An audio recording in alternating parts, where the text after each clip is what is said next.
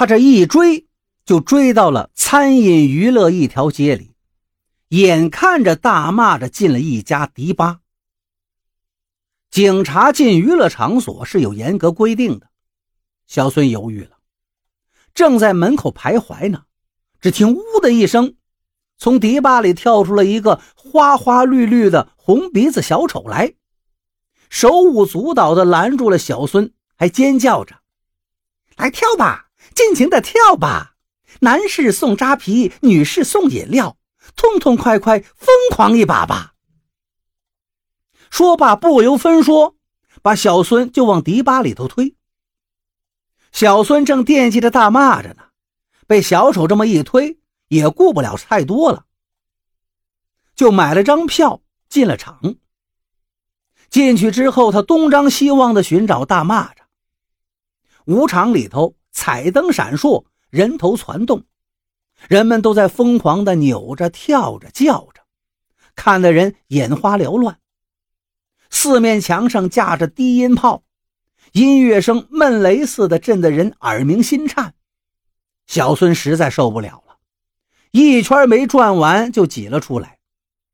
找不到大蚂蚱，只好守株待兔吧。小孙点上一支烟，在门厅里坐下来，看着外面那个小丑又叫又跳的招揽顾客。过了一阵儿，外面没人了。门口的保安招呼小丑进来歇一会儿。小丑摇摇晃晃地走进来，一屁股坐到椅子上，叹了一声：“哎，累死我了。”保安笑着递上一根烟。小丑点点头，接过来，又掏出一点白色的粉末，摁在烟头上，然后点上火，深深吸了一口，又端起水杯。咕咚咕咚往嘴里灌，然后两道青烟从他的鼻孔里面喷了出来。公开吸毒，小孙腾的一下站了起来。这个小丑也太胆大包天了吧！这个场面让一直想破一宗大案的小孙顿时兴奋起来。他猛地跳起来，抓住小丑的手腕，一下子拧到了背后。一手夺下香烟，推着他就往外走。小孙拧的力气太大了，小丑嘶哑着，哀叫着，挣扎着，又踢又抓。两个保安这才反应过来，抽出电警棍，吼道：“你干什么？快他妈松开！”小孙厉声喝道：“不许动！我是警察！”一只手就往兜里摸，可是摸了两个兜也没摸到，这才想起来。刚才换便衣的时候忘了带警官证了，两个保安却冷笑起来：“哼哼，跑到这儿闹事儿来了，你想找死啊？你！”冲上来举起警棍就打。小孙扭着小丑往前一挡，这一棍子结结实实打在了小丑的肩上，疼得他又嗷嗷的叫了起来。小孙自然是受过训练的。知道自己抓着小丑无法施展腿脚，最容易腹背受敌，立刻拖着小丑退到一个墙角，身后安全了，前面呢又有小丑做挡箭牌，两个保安是狗咬刺猬，一时无处下嘴，只是捂着棍子又喊又叫。就在这时，一个又高又胖的女人跑过来，喝住了保安。然后不慌不忙地走到小孙跟前，先放开他吧，我是这儿的经理，你想干什么？说吧。小孙还是扭住小丑不放，我是警察，他公开吸毒，知道吗？快闪开！一个保安却抢着说道：“呃，报告顾经理，这个人冒充警察，在这闹事儿。”那个叫顾经理的女人笑了笑。好就算你是警察，你说他在门厅里吸毒，有证据吗？接着他抽动了一下鼻子，我看你是酒喝多了吧？这女人的鼻子呀，还真好使。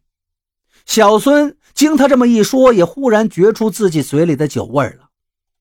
可此时此刻，他绝不能示弱呀，于是厉声喝道：“都闪开！谁阻挠，就是包庇犯罪。